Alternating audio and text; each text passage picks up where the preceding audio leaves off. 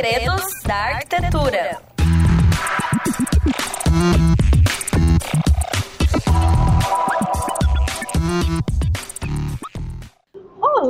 Olá, sejam todos bem-vindos a mais uma edição do programa Segredos da Arquitetura e do Design. Hum, temos uma novidade hoje, daqui a pouco eu falo para você. Eu sou a professora Gisele Dizimura, sou apresentadora desse programa e coordenadora dos cursos de pós-graduação em Arquitetura e Design. E hoje vamos falar sobre design digital, digital quais são as tendências. E eu tenho um convidado muito especial, que é o Renato Vertemati. Seja muito bem-vindo, professor. Muito obrigado, boa noite. Boa noite a todos que estão ouvindo e vendo a gente. Obrigado pelo convite.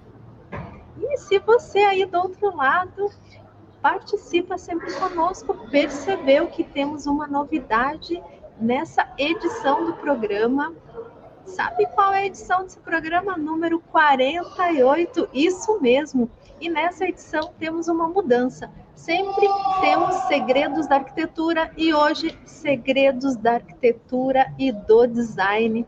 E para nos brindar nessa edição especial, temos então nosso convidado para falar sobre design digital, o Renato. O Renato, que é diretor de projetos da House Cricket ele é publicitário formado pela ESPM de São Paulo, com MBA em marketing pela FGV, 20 anos de experiência em marketing digital, varejo online, integração de canais, trabalhou como criativo e planner em agências de comunicação digital, atendeu diversos clientes multinacionais com projetos de presença digital envolvendo websites, lojas virtuais, games, aplicativos móveis, palestrante participante de diversos eventos nacionais, internacionais de varejo e marketing digital, consultor da delegação do Grupo OM, da NRF e professor dos nossos cursos de pós-graduação aqui da Uninter. Então, seja muito bem-vindo novamente, professor. E eu já vou perguntando, como que acontece o design digital no nosso dia a dia, porque todo mundo tem aí no seu dia a dia a presença do marketing digital e do design digital, não é mesmo? Sim, né? Alguém que hoje fala que não usa nada, nenhuma interface digital, é difícil conhecer, né? É difícil, essa pessoa tá é um é uma, uma exceção na humanidade, né? Assim, a gente está sempre com uma telinha a serviço da gente quando não está com mais de uma ao mesmo tempo, né? Então, se a gente tem uma tela, a gente está usando o design digital. É verdade. Eu aproveito a convidar você do outro lado, então, para falar em tela digital.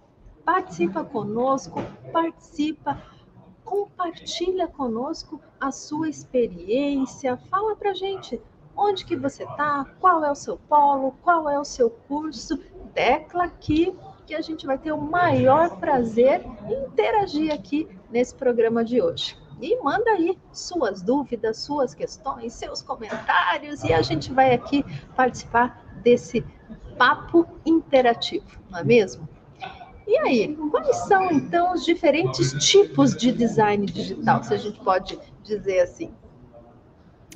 A gente pode dizer que tem diferentes tipos de design, né? E, e, e, entre eles o digital, e aí quando a gente entra nesse ramo que está cada vez mais especializado, a gente é, começa a abrir para diversos tipos de entrega cada vez mais variados, né? A telinha serve para a gente cada vez para mais coisas. Então, quanto mais uso a gente tem das telas, mais demanda a gente tem do, do design digital, é, que é um, uma uma subespecialidade ali do design que tem um, um grande, uma, uma, uma, peculiaridade, uma característica muito importante, que é um pilar assim do design, que é sempre ter uma tela entre o trabalho e, e o usuário, né? Sempre. Então, tudo, ainda estamos com uma tela que é uma superfície plana e que tem grandes limitações de de interface, né, de interação. É diferente de um design de embalagem.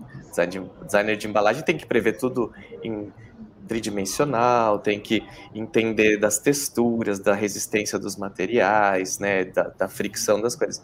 O designer digital, ele tem que entender como é que, em português, claro, como alguém se vira, né, para usar aquela interface, sabendo que muitas vezes a pessoa está com aquela interface numa situação bem complexa de uso. Assim, eu, eu, costumo falar muito do Waze, né, que eu acho uma interface excelente, muito bem acabada e que normalmente você está usando dirigindo, né? E dirigir não é uma coisa muito fácil, né? Então tem, tem muita coisa para prestar atenção. Então, como é que você desenha uma interface para dividir, para pegar uma fração que quanto maior a fração, mais perigoso é. Então, tem, quanto menor, melhor a fração de atenção que você pega do seu usuário e que ele consiga interagir corretamente para também não, por exemplo, num, num mau uso do Waze ir para o lugar errado, né? Assim, tem, tem alguns prejuízos, né? Então, assim, é, um, é uma atividade é, bem desafiadora.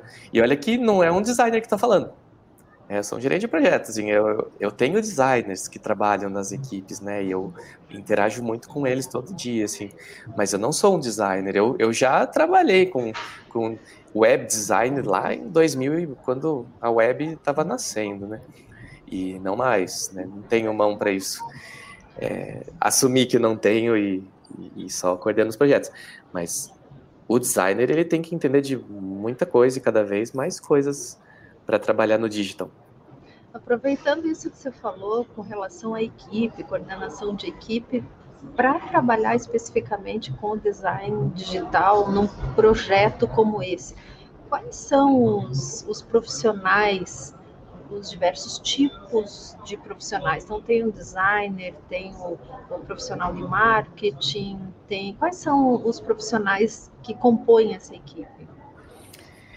Normalmente, os projetos de, que, que demandam o, o, designer digital, eles são projetos de que não são simplesmente é, arte, layout de um, um, banner. Assim. Um banner é um trabalho que é, não demanda tanta especialidade. Né? Aquele designer que está trabalhando a interface, ele, obviamente, tem alguém envolvido da área de marketing que tem aquele comando mais é, generalista do, da necessidade, né? Que existe, eu preciso de um aplicativo, eu preciso de um website, mas ele não normalmente ele não está compondo a equipe. A equipe de trabalho mesmo, ela envolve gente mais técnica. Né? A gente tem o, o designer de interface que vai prototipar, que vai fazer toda a, a, elaboração visual da interface.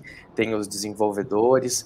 Quando os projetos são mais é, complexos, a gente tem o PO, que é o Product Owner, que é aquele que está fazendo a gestão do do produto que está sendo desenhado, né? Então ele, ele que amarra todas as, a, a, as conversas entre o time de desenvolvimento e o time de, de design, e aí com o cliente dele, que pode ser o marketing, né, o cliente interno dele, pode ser um cliente externo, se é um prestador de serviço, né, mas basicamente, e, e aí já fica o, um gancho para a gente incumpridar esse assunto, um time, ele é igual uma banda de, de rock tem que ter um, um guitarrista, um baixista, né, e um batera, né, então, no, no, time de entrega de design digital tem que ter um UX designer, tem que ter esse designer que vai especificar a parte mais visual e tem que ter um desenvolvedor, sempre. É, é o menor dos times. Né? E aí a gente vai ampliando, tem mais designers, mais desenvolvedores, tem o PO, tem o, o gestor do projeto, do cronograma, né? normalmente chamado de PMO, né? o Project Management Officer. E são essas equipes que estão fazendo o controle e as entregas. E aí, dentro dessa, indo nesse assunto já de equipe, de time, é, quais são as habilidades necessárias? Claro que depende de cada profissional, mas de uma maneira. É, porque são equipes de profissionais da área de criação. É, algumas mais técnicas, outras menos técnicas, mas o que, que você diria para esses profissionais? Que estão no mercado de trabalho, ou que querem se aprimorar? Quais são as habilidades que eles podem desenvolver ou procurar se desenvolver melhor? De, entendendo como habilidade, conhecimento, é, competência, né? É, uhum. conhecimento, habilidade, atitude, valores, inteligência emocional. Então, assim, eu vou te dizer é, baseado na, na, diferença dos profissionais que eu vejo que vão para a área do, do, digital, né, que vão para os projetos de interface, e para designers que eu conheço, excelentes designers que trabalham em outro tipo de entrega, que são designers fabulosos de embalagens, de logo, marcas, de é, impresso, né, gráfico, designer gráfico, então, o que, que para mim diferencia esses profissionais por observação mesmo, assim, de conhecer o uhum. perfil deles, é que o designer digital ele tem uma, uma base que é gostar de tecnologia, ele tem que gostar, porque a tecnologia é veículo para o trabalho dele. Né? O digital não se entrega sem tecnologia, então ele não pode ter temores e nem dificuldades com isso. Ele tem que gostar muito de ferramental de, de trabalho, né? Então é a pessoa que trabalha mais também com o digital, né, que trabalha com computador, não tem, é, tem que tem que entender das ferramentas e ter curiosidade para estudar essas ferramentas, tirar o máximo delas, porque as ferramentas do digital elas estão evoluindo numa velocidade muito grande também, né, principalmente na parte de prototipação, parte de simulação, de integração com desenvolvimento, e aí é, entra isso que eu falei no começo de, de ter que gostar de tecnologia, porque a, a área de interação do desenvolvimento, programação e do designer, ela está cada vez maior, assim, a, e não chega a ser uma área de sombra, mas é uma sobreposição das competências, sabe? Então, tem que gostar de falar com, com programador, desenvolvedor, tem que saber o vocabulário, né? Quanto mais interagir com aquele cara que dá o, a forma final, que é o programador, melhor. Né? Melhor para o projeto como um todo é, essa pessoa ela tem que gostar muito de jornada de cliente, tem que gostar muito de entender problema de usuário, porque interfaces digitais basicamente servem para resolver problemas.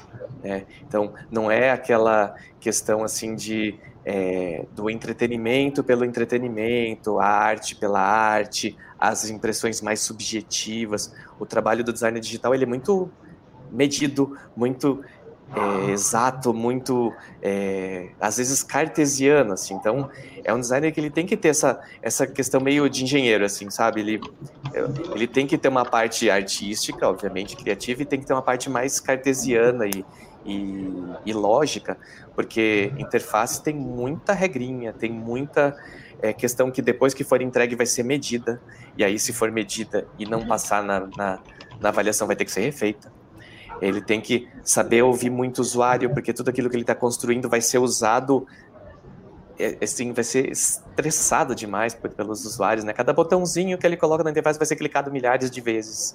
Então, tudo isso tem que ter em mente, né, quando um designer vai para a área do digital. O que ele está fazendo é para resolver o problema de muita gente. O digital está aí para popularizar muita coisa, popularizar muita solução, né? E, então é isso, é, são áreas de entrega que um, um botãozinho pode fazer a diferença de milhões de pessoas. Então. E ainda assim tem que buscar inovação constante, né? Total, atualização. Aí é para qualquer profissão, né, Gisele? Assim, mas o design digital, como ele está muito conectado com a tecnologia, ele tem que estar na mesma velocidade, né? Então, uhum. tem que gostar muito. E aí, dentro disso, a gente tem sempre estar tá buscando novas tendências, né? A impressão que a gente tem, que a gente liga, sempre está buscando novos aplicativos, novas soluções, novo, novo, tudo, né? A gente liga o, o, computador já buscando tudo, né? A gente já quer uma, uma tela diferente todo dia, toda hora, né? A gente quer tudo novo. Né? É isso que você falou, a questão da tecnologia parece que é um sinônimo de inovação. É. Aplicativos móveis, né, que a gente usa tanto, né, do dia a dia. Assim, eu já, já cansei. Antes eu, eu queria ter controle no meu celular de tudo que era atualizado nele, então eu deixava para ele me avisar o que precisava de atualização. Há um tempo, um bom tempo atrás, eu já botei no automático e de vez em quando eu vejo que tem algo atualizando. É, os uhum. aplicativos estão sendo atualizados o tempo todo. É. Não, e ainda tem assim, né? É, são alguns aplicativos, porque o aplicativo que é mais ou menos, a gente já deleta também. O aplicativo ele é. precisa ser muito bom para continuar para continuar sendo útil. Sim, ou ele é útil ou ele... é. não vale o espaço ocupado. É. E, e, aí, dentro disso, a nossa temática sobre tendências. Né? Vamos falar um pouco quais são algumas tendências, né? porque a tendência, para falar a tendência nessa área, é difícil falar. Né? Uma tendência é um período muito longo. Né? Como que a gente pode falar uma tendência? Que período que você acha que a gente pode falar? Assim, tendência daqui dois, seis meses, um ano, dois anos? O que, que você trouxe para nós?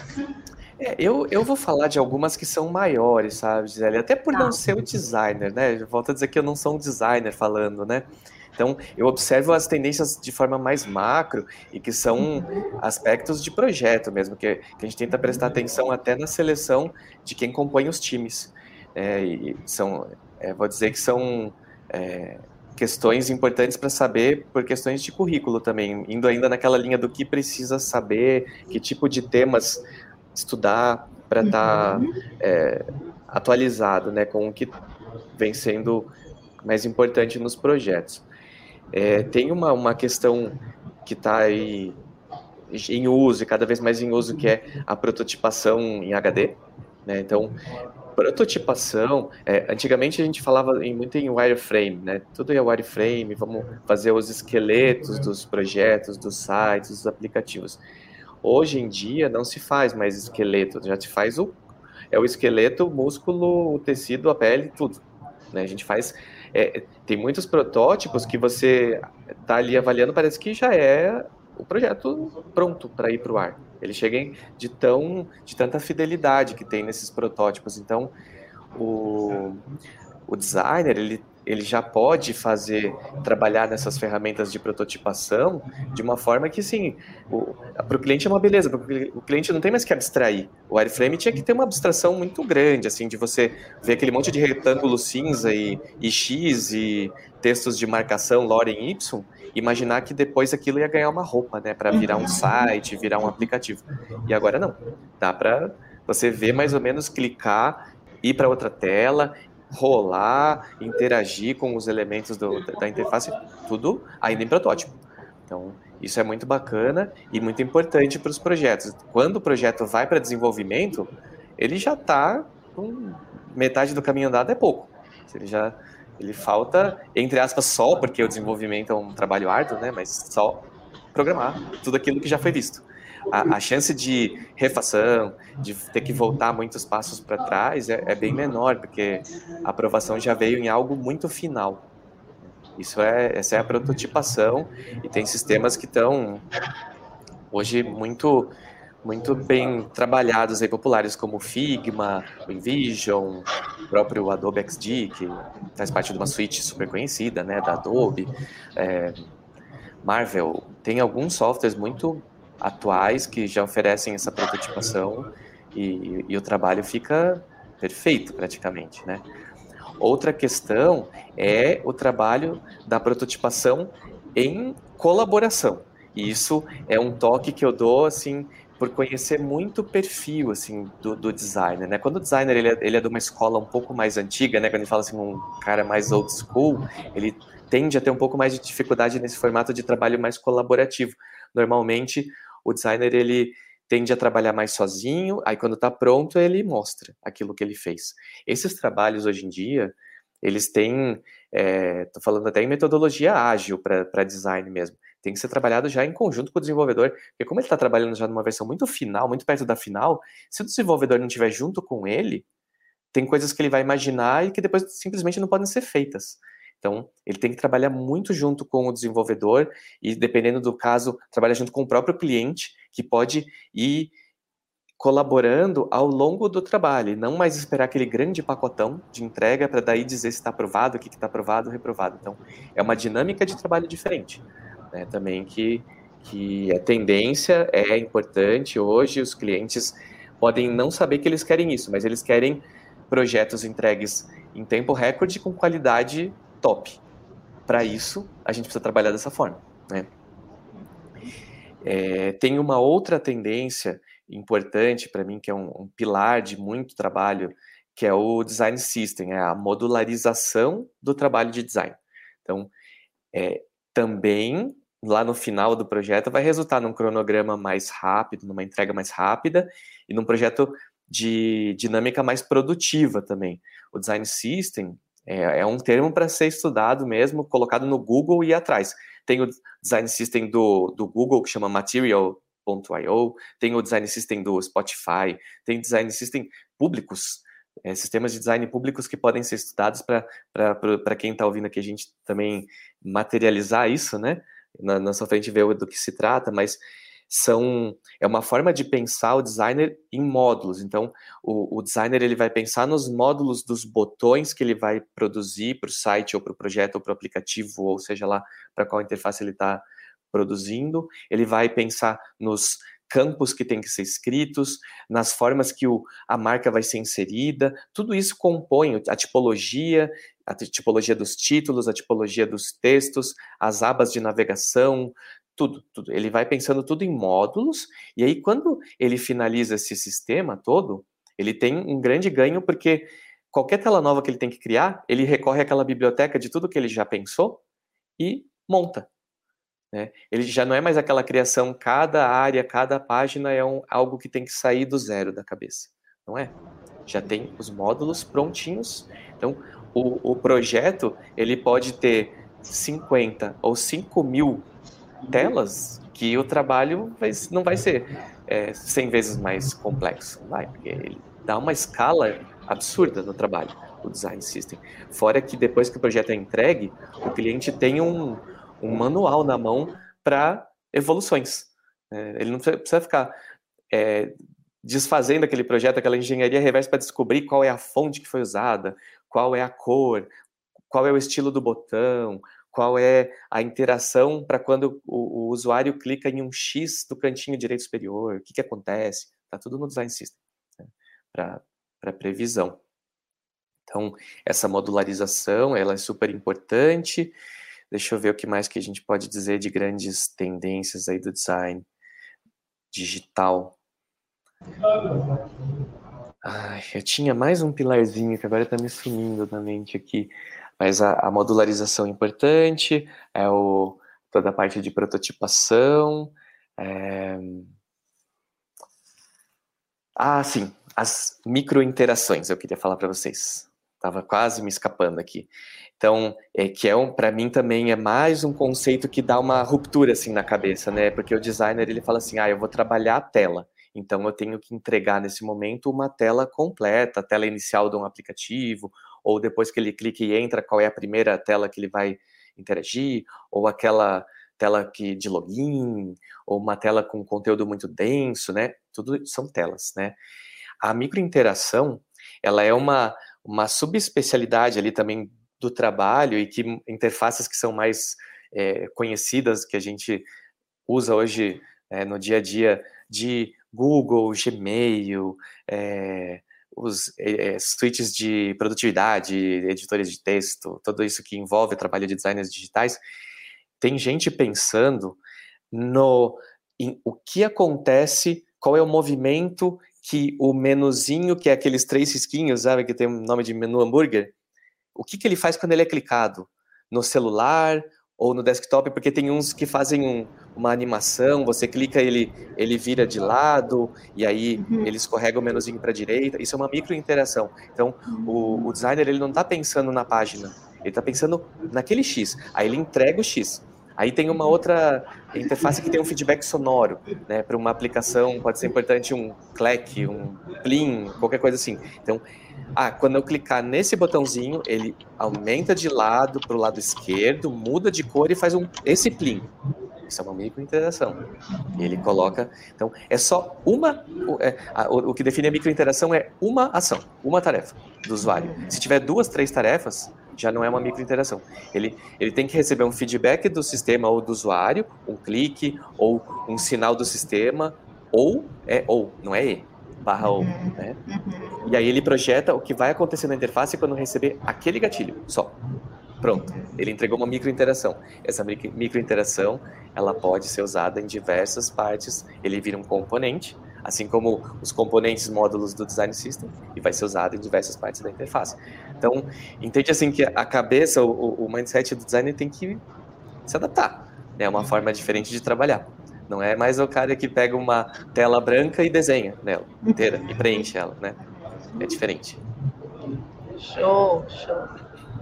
Bom, sabemos que no nosso programa a gente sempre tem um segredo a ser desvendado, mas não é para falar, viu, Renato? Porque deixa para o final, tá? Deixa para o final isso aí. E agora a gente tem um momento, é uma brincadeira que eu sempre faço, tá? Mas é bem simplesinha, tá? É bem fácil. Então é assim, bem rapidinho. Eu vou falar duas palavras. Na verdade, eu vou falar várias palavras. Você vai escolher uma das duas, tá? E no final você escolhe uma delas para você falar um pouquinho, tá? Então é assim, jogo rápido. É... Escolhe uma ou duas? Não entendi. Eu vou falar duas, uma e outra, e você vai escolher. Ah, tá eu bom. vou falar de novo. Uma e outra você vai escolher. E no uhum. final, você vai escolher uma dessas para discorrer sobre, tá? Então vamos lá. Tá pronto? Uhum. Simples ou complexo? Rápido. Padronizar ou customizar? Ui, essa é mais pegadinha. Tem, tem os dois. Ah, essa aqui você me botou numa sinuca, porque tem tá, as duas então coisas. Você pode falar sobre essa depois. Então escolhe uma para você falar depois, tá? Tá bom. Acelerar ou desacelerar? Acelerar. Automático ou manual? Automático. Visual sensorial? Visual. Então tá. Então acho que você escolheu para falar o padronizar ou customizar. Uhum. É, então, padronizar e customizar, por que, que eu tive dificuldade de escolher?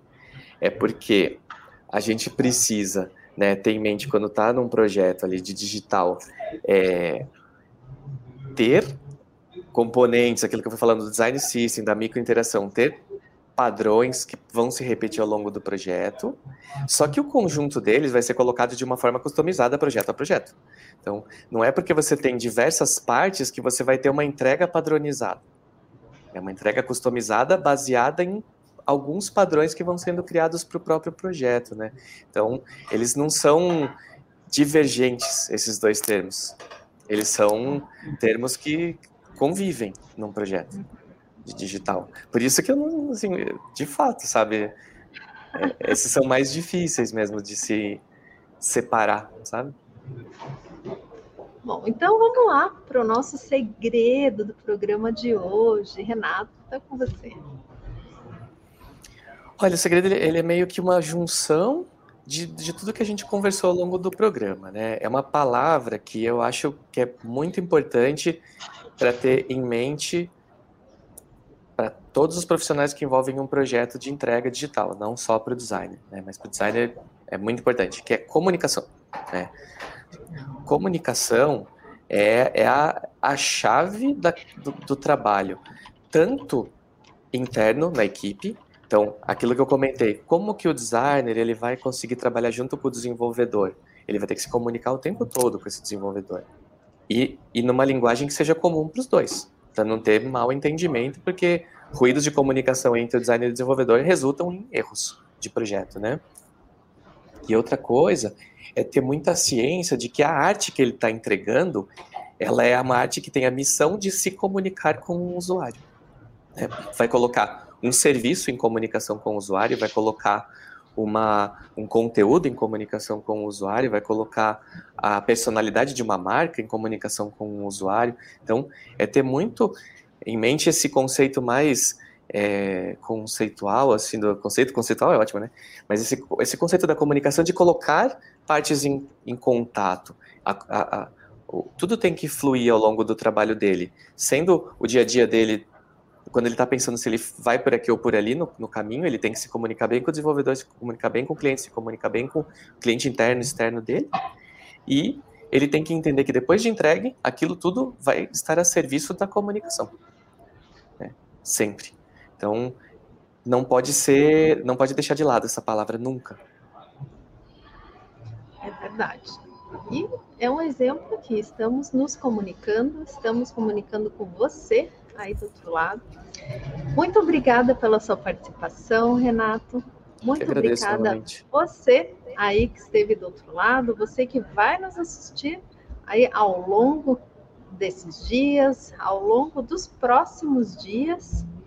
E espero que você nos assista nas próximas edições. Espero que você tenha gostado, que você tenha conhecido um pouco mais sobre design digital, as próximas tendências que faz parte aí dos nossos dias. Então, muito obrigada e até a próxima edição. Segredos da Arquitetura.